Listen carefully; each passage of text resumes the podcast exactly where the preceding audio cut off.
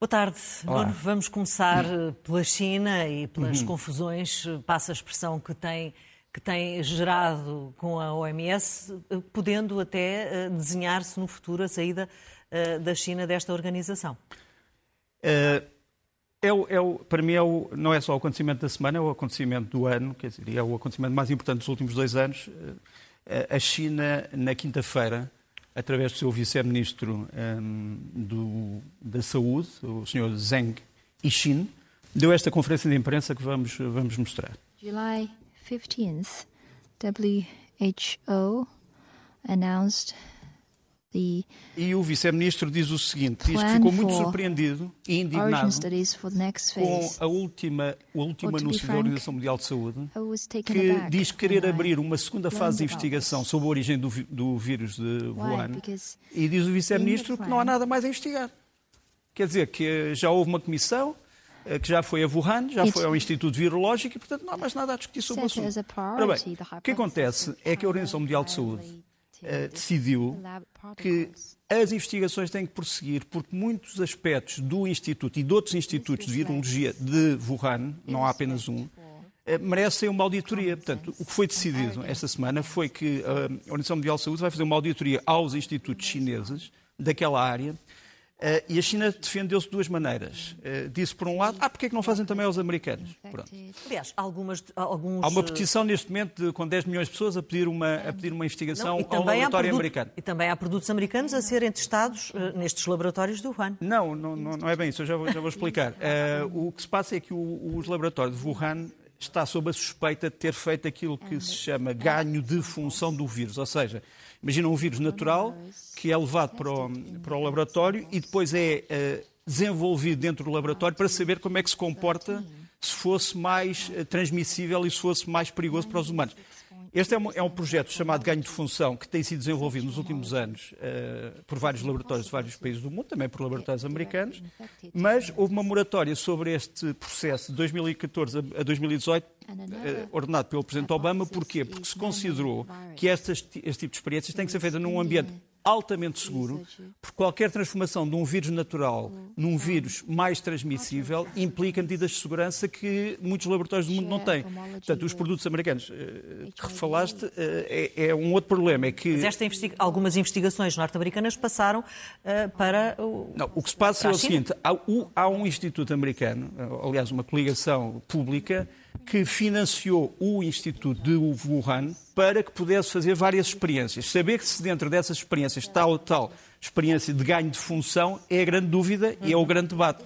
Agora, o que não se pode negar é que a China acaba de recusar perentoriamente esta nova iniciativa da Organização Mundial de Saúde. No fundo, acaba por dizer nós não vamos abrir outra vez os nossos institutos a qualquer tipo de organização internacional porque achamos que está tudo investigado. Se quiserem investigar, vão investigar noutro sítio. No fundo, é essa. E dizem uma coisa curiosa, que foi dito pelo Vice-Ministro. Dizem assim, Está provado, está provado de que o vírus, pela análise do seu genoma, nunca poderia ter sido feito em laboratório. O problema neste momento não é esse. O problema neste momento não é o de saber se foi feito em laboratório. O problema é de saber se estava no laboratório. São duas coisas diferentes. Uma coisa é um vírus feito no laboratório por humanos. Outra coisa é um vírus retirado da natureza, depositado no laboratório para análise. São coisas diferentes. E, portanto, eh, ninguém está a dizer que a China fez esse vírus, mas há suspeita de que esse vírus possa ter fugido do laboratório, digamos assim, num acidente e que fosse um vírus natural. Portanto, um, neste momento há um estado de grande tensão entre a China e a Organização Mundial de Saúde. Um, tudo isto começou em maio porque há um grupo de 18 cientistas que recomendou, que fez parte da Comissão de Investigação, que recomendou mais investigação sobre o assunto. E, portanto, nós não sabemos o que é que vai acontecer. Eu falei com um antigo diplomata chinês que me disse não acredito que o meu país vá sair da Organização Mundial de Saúde, mas acho que não vai colaborar mais neste tipo de investigações. Isto vai criar, obviamente, uma grande dúvida sobre a China que, que vai ser difícil de apagar. Eh, porque obviamente que a opinião pública vai estar contra a China e, e se a China disser que não vai colaborar em nada, pode sempre achar que vai colocar obstáculos a qualquer tipo de investigação. Portanto, é um problema importante eh, que terá consequências para todos, terá consequências para nós, porque saber como é que o vírus apareceu é, é muito importante para saber como é que ele pode ter sido combatido e, e, portanto, para mim é a grande crise internacional neste momento que afeta todos os países que foram afetados por esta, por esta pandemia. Nuno, em plena pandemia e contra ventos e marés, os Jogos Olímpicos estão a decorrer em Tóquio de uma forma estranha e única, inédita, sem público. sem público. Um, o que é que isto Eu diz diria- eu diria destes que- tempos? Eu diria que são jogos sem fronteiras e jogos sem povo. eh, e que só, que só são ultrapassados no, no- enfim, na- no seu prejuízo eh, por causa da- dos meios de comunicação social. Quer dizer, se não houvesse meios de comunicação social e se não houvesse, no fundo, eh, televisão, eh, sobretudo, estes jogos não, não teriam existido. Agora, deixa-me só mostrar aqui alguns pormenores curiosos sobre os jogos. Eh, Primeiro, este senhor, eh, muitos não saberão quem é, chamava-se Pierre de Freddy, barão de Coubertin, eh, de origem francesa, depois morreu na Suíça. Ele é o visionário que criou os jogos da época moderna, do fim do século XIX. Eh, Temos aqui uma fotografia de 1896, exatamente há 215 anos, quando se deu o prime- os primeiros, os primeiros Jogos Olímpicos da era moderna, em Atenas. Portanto, a ideia dele era recriar as Olimpíadas do mundo helénico, portanto, da- da antiga Grécia, e fazê-lo todos os quatro anos. Muita água passou debaixo, da, debaixo das pontes, desde aí. Houve jogos, como tu sabes, que foram boicotados por vários países, houve jogos que foram alvo de tragédias, eh, de atentados terroristas, houve jogos que tiveram contestação política, houve países que apareceram e desapareceram e que já não existem eh, durante, que existiram nos primeiros jogos e que já não existem, por exemplo, o Império Austro-Húngaro, eh, enfim, a União Soviética, a Jugoslávia já não existem, existiam, e há novos países. Timor não existia, eh, quase todos os países africanos que nós conhecemos hoje. Eh, temos aqui uma, uma imagem que me parece impressionante sobre a maneira como estes jogos, sem público, foram colmatados com a tecnologia. Eh, é uma imagem espetacular de Tóquio, quer dizer, os, os japoneses não puderam realmente estar dentro do estádio da inauguração, mas viram isto e viram um espetáculo perfeitamente grandioso. E temos depois esta imagem que parece também importante, que foi a, a única, foi, foi a segunda vez que isto aconteceu. Portanto, um grupo de pessoas que oficialmente não têm país, são refugiados, vieram de vários sítios, fugiram à guerra, fugiram à fome, fugiram à perseguição e, no entanto, podem representar, eh, obviamente, o espírito olímpico. Curiosamente, há também dois países que estão neste momento no centro de uma polémica. Como sabes, a Rússia não pode competir sob o nome de Rússia, tem que competir sob o nome de eh, Comitê Olímpico da Rússia, mas não se pode dizer a palavra Rússia. Portanto, pode-se dizer SOR, C-O-R, mas não se pode dizer Rússia e não pode subir a bandeira russa, nem pode ser cantado o, o hino russo. Outro país envolvido na polémica é Taiwan, eh, que se chama a si próprio República da China. A China Popular não quer que ela se chame República da China, acha que é uma parte da China, portanto, vai participar como Taipei chinesa. E, e se houver alguma alteração a isto, a China obviamente vai causar aqui um grande, um grande problema. Mas só para dizer que estes jogos são também, nesse aspecto, uma exibição política, obviamente. Uh, tu queres destacar nesta conversa uh, um, um facto desta semana que deu que, deu que falar e que eu apanhei em direto, o lançamento do, do, do foguetão de Jeff Bezos e que tinha sido antecedido pelo lançamento do, do Richard Branson. Uh, isto é uma guerra do quem chega lá mais depressa? Não, eu, eu hoje quero salientar não a parte da guerra do espaço, mas dizer que no dia anterior ao passeio do, do Jeff Bezos, a Rússia anunciou um outro tipo de competição, que é a competição dos chamados mísseis hipersónicos. Já não são mísseis que andam duas vezes à velocidade do som, mas andam oito, nove vezes, dez vezes à velocidade do som. O que mostra, obviamente, que tu podes colocar a 2 mil km de distância uma carga explosiva em muito pouco tempo. Em- Quer dizer, não dá capacidade de resposta. E os russos abriram a semana realmente com esta experiência, com o chamado míssil de cruzeiro Zircon, que é lançado num navio. Isto foi divulgado para o mundo. E a mensagem foi esta: nós temos isto, mas não queremos que os Estados Unidos ponham mísseis desse género perto do nosso território. Uh, porque se puserem perto do nosso território, por exemplo, na Europa, nós não teremos hipótese de responder e, portanto, teremos que escalar outro tipo de, de resposta ou de retorção. Uh, aqui, está o, aqui está o Zircon a partir. Este míssil, como eu disse, vai até 2 mil km de distância, leva uma carga de 400 km e anda a 9 vezes a velocidade do som. Uh, é uma competição onde já há vários países, quer dizer, uh, vou-te mostrar aqui quatro, quatro Prefiro ver os foguetões aos mísseis. Vou-te mostrar aqui, são também foguetões realmente, mas estes são guiados. Eh, Vou-te mostrar aqui quatro. quatro o, o do Bezos, aliás, também foi guiado totalmente por terra, que é uma coisa também interessante. Quer dizer, o- não havia piloto no foguetão do Bezos. Portanto, foi totalmente controlado por terra, o que é E também o objetivo nova... não era uh, dizimar, não é? Eh, Era descobrir. Uh, não, não, quer dizer, dizimar as finanças de alguém, mas, Ah, mas, uh, mas pronto. Mas, Mas, uh, deixa-me mostrar-te aqui, em relação a esta nova guerra hipersónica, ali tens o, o tal míssil russo em cima, o Zircon, em baixo tens o correspondente americano, os americanos começaram agora a desenvolver também um míssil deste tipo. Depois ali à direita tens o DFZF chinês, que não sabes ainda como é que vai ser, e embaixo um projeto eh, indiano, para já é só supersónico, chama-se Brahmos, mas os indianos querem fazer disto um míssil eh, também eh, transsónico, com, com muitas vezes a velocidade do som. Para, para adicionar a um certo estado de pânico em relação a isto, porque isto é uma ameaça, obviamente, para, para vários países, temos esta reportagem da Fox News, que não era necessária de todo, que eu ponho aqui um bocadinho a brincar, mas enfim. A Fox News estava a dar um jogo de basquetebol e, e de repente interrompe com notícias urgentes, mostra este avião, um avião russo que tinha acabado de ser lançado, e disse que este avião anda a duas vezes a velocidade da luz. Queria dizer do som, obviamente, mas as pessoas começaram duas vezes a velocidade da luz. Pronto, não houve correção pela Fox News e, portanto, ficou duas vezes a velocidade da luz. Pronto, um, enfim, é a Fox News que o diz. Anda muita gente com a cabeça no ar e com, com os pés pouco assentes na não, terra. Aqui uma correção. Diriam, diriam, diriam os, os, os, iranianos, não é? Que, é verdade. Uh, estes, nomeadamente os que vivem no, no sudoeste do país, uh, onde há petróleo, mas não há um bem essencial. É uma, exatamente. Água.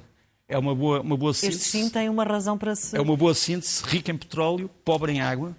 Uh, e temos realmente aqui as imagens de uma das cidades do chamado Cuzestão, que fica, como tu disseste, no sudoeste uh, do país. É essencialmente uma zona árabe, portanto, não, não, não digamos assim, de, de, persas, mas de árabes. É uma zona que fica perto, como vamos mostrar no mapa, que fica perto dos, dos países árabes uh, vizinhos e onde, rica de petróleo, mas onde realmente o que se tem protestado é pela água. Esta é uma, uma, estes protestos ainda não acabaram.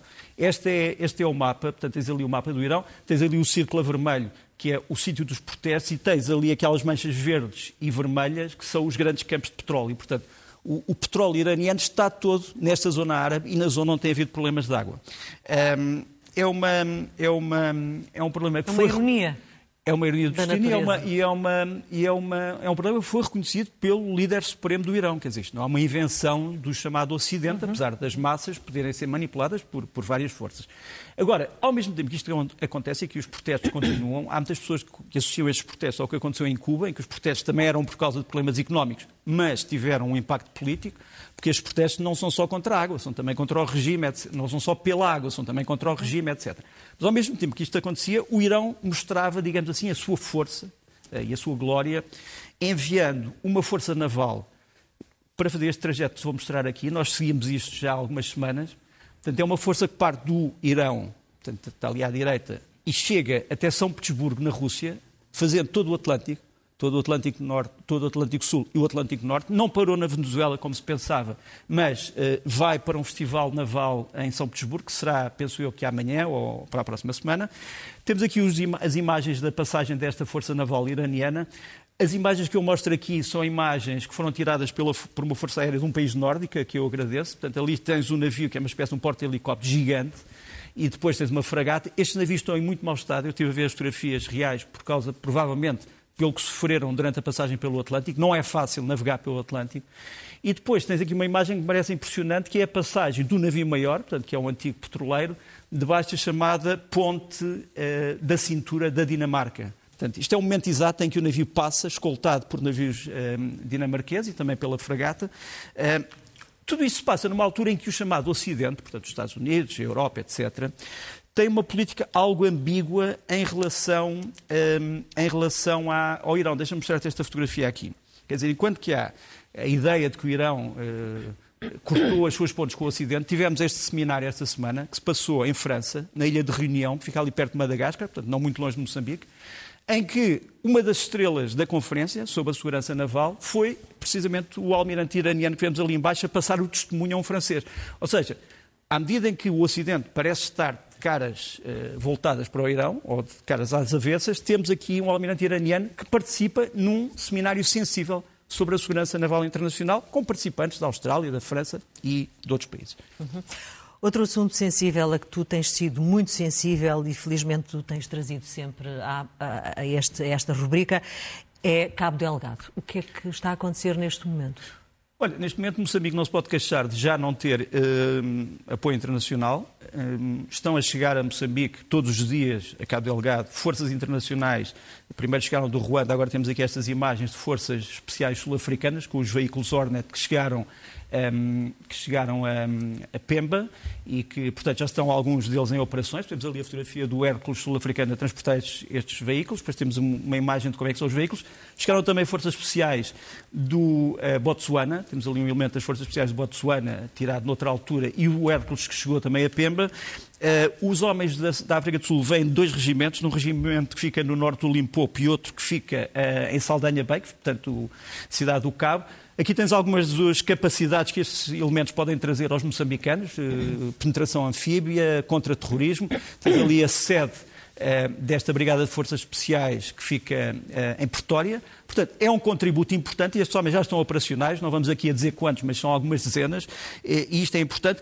E temos também aqui uma imagem que me parece bastante importante, que é um encontro que se deu esta semana, ninguém falou sobre isto, que foi um encontro entre o enviado da Santa Sé, portanto o Núncio Apostólico ao Ruanda, aqui em Gali, com o Ministro dos Estrangeiros do Ruanda, em que o enviado especial uh, do Papa, que vai sair agora de funções de Kigali, explicou ao Ministro dos Estrangeiros ruandês o que é que a Igreja Católica sabe sobre o que se passa em Cabo Delgado. Eh, como sabes, tem havido uma grande atividade da Igreja Católica em Cabo Delgado e que tem sofrido também por isso. Os ruandeses tomaram boa nota disto. A Ruanda, neste momento, tem cerca de mil homens em Cabo Delgado e, portanto, estes contactos são é, extremamente importantes. Sabemos também que estão, neste momento, na altura em que estamos a falar, em curso grandes operações em Cabo Delgado contra aquele núcleo eh, dos chamados jihadistas e espero que também esteja em curso uma grande operação de repatriamento de pessoas que foram expulsas dos sítios onde deviam viver legitimamente. Uhum. Nuno, quais são as imagens que queres ter desta semana? Olha, uma para já uh, e uma, uma imagem que, enfim, costumo aqui muitas vezes falar dos, dos, dos, serviços que a Polícia Judiciária presta a Portugal e que muitas vezes não são, não são conhecidos. Esta semana houve mais um contributo importante. A Polícia Judiciária, como tu sabes, apanhou uh, uma pessoa suspeita de atear fogos no centro do país Engenheiro. com elementos uh, técnicos avançados, quer dizer, uhum. não, não se trata de um, como se costuma dizer, de um maluquinho ou de uma pessoa uh, que por simplesmente deixa arder por prazer. Ou... Não, isto Terá era alguma patologia. Isto, não é? era, isto era.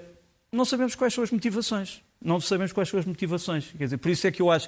Eh, a Polícia Judiciária teve uma grande vantagem nisto. Quer dizer, para além de ter estudado isto muito bem, Durante dois anos teve uma investigação em segredo, ninguém soube nada. As pessoas dizem ah, a Polícia Judiciária deixa sair coisas para a imprensa, há fugas de informação do Judiciário. Durante dois anos não se soube rigorosamente nada. Este homem foi seguido de várias maneiras, através do seu telemóvel, com um mandado judicial. Descobriu-se que isto era um plano premeditado, Uh, altamente uh, sofisticado para, para o tipo de, de, de acidentes, eu estive com, com um elemento da Polícia Judiciária Francesa que me disse chapeau, quer dizer, é a primeira vez que uma polícia europeia consegue descobrir um sistema deste género. Isto é um alerta para mostrar que, juntamente com pessoas que podem realmente provocar fogos por, eh, enfim, por meros problemas eh, mentais ou para ajudar os chamados madeireiros que depois vendem, vendem a madeira mais barata, a madeira queimada, pode haver também outras coisas e, portanto, este, este serviço da Polícia Judiciária tem que ser salientado como grande polícia de investigação e grande polícia científica. Uhum. Ah. A segunda imagem.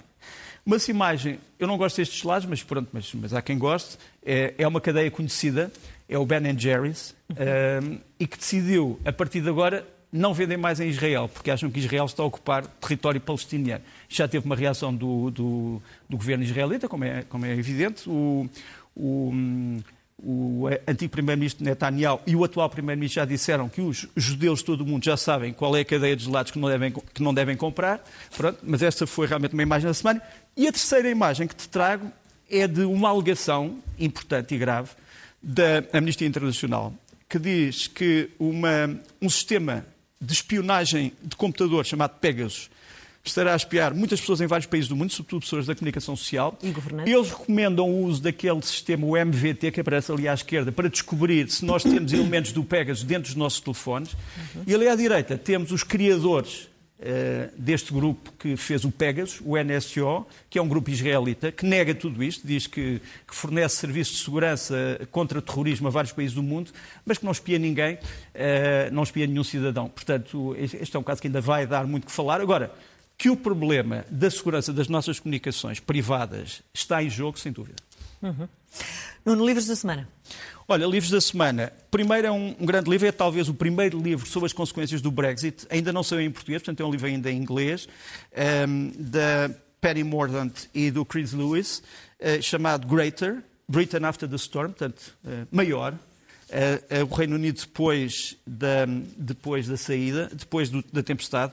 Uh, curiosamente, o prefácio é do Bill Gates, que não tem nós acharíamos que não tinha muito a ver com o assunto, mas pronto, faz, faz realmente um prefácio sobre, sobre este. E o que é, qual é a conclusão do livro? É de que a Inglaterra hoje está melhor do que estava, o Reino Unido está hoje melhor do que estava antes e que tem projetos para subir ainda mais e para se catapultar. Saber se isto é uma visão demasiado otimista ou não, Uh, o futuro dirá, mas é um livro muito importante, Greater Britain After the Storm.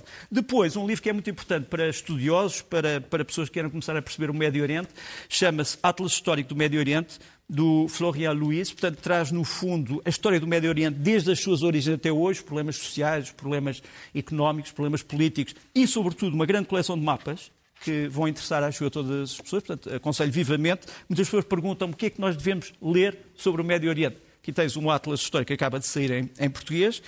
Depois, uh, de uma das estrelas da nova literatura britânica, Zadie Smith, Sinta-se Livro, um, um, livro em que esta uh, inglesa de origem caribenha, uh, de origem jamaicana, explica a vida, o que é que ela sentiu quando cresceu, o que é que ela sente ao ver certos quadros e certos filmes, certos autores. É, um, é uma prosa não muito fácil, mas acaba de sair, é um bom livro para férias. E, por fim, um dos melhores livros de todos os tempos, chamado Realismo Fantástico, do Jorge Luís Borges, o livro dos seres imaginários, aparece-nos aqui com uma capa do Bosch e interessa a todas as pessoas que se um, fascinam pelos mistérios.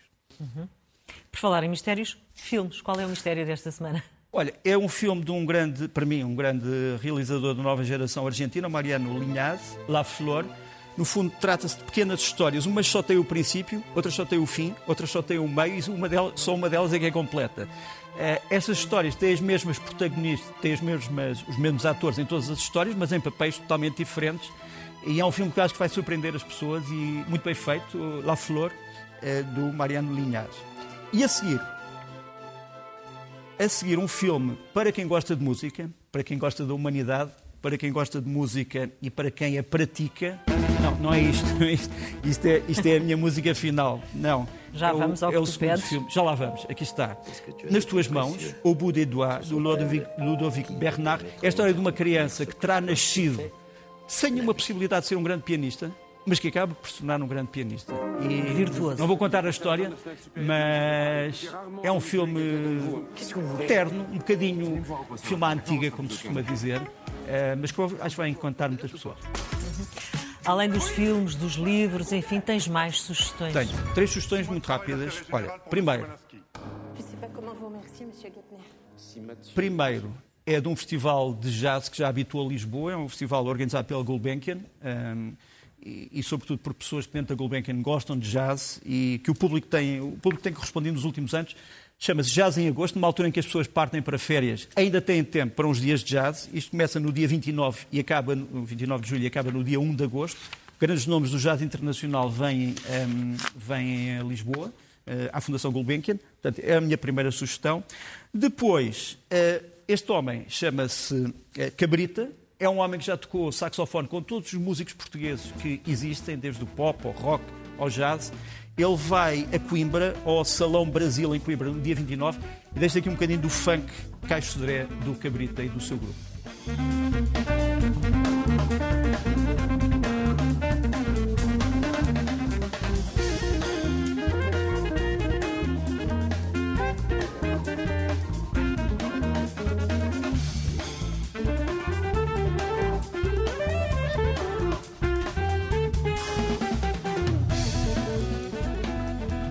Seguir, para acabar, o Ricardo Gordo, que durante muito tempo tocou guitarra portuguesa no Fado, que é um dos nossos grandes guitarristas do Fado, que lançou agora esse CD, Conversas de Esquina, que é a tentativa de transformar a guitarra portuguesa num instrumento para música ambiental e para outras coisas, misturando também o rap e o hip hop, mas o melhor é ouvirem.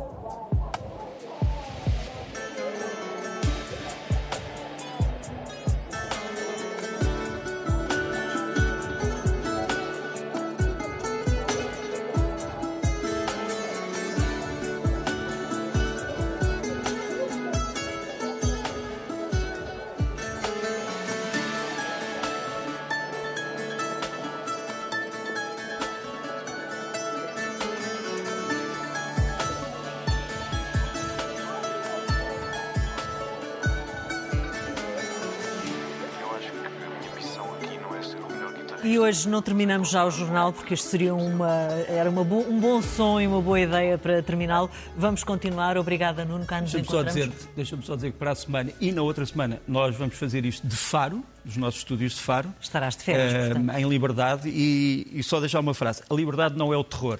Está bem? Pronto. Obrigada, Nuno. Boa semana. Até ao Até próximo fim de semana.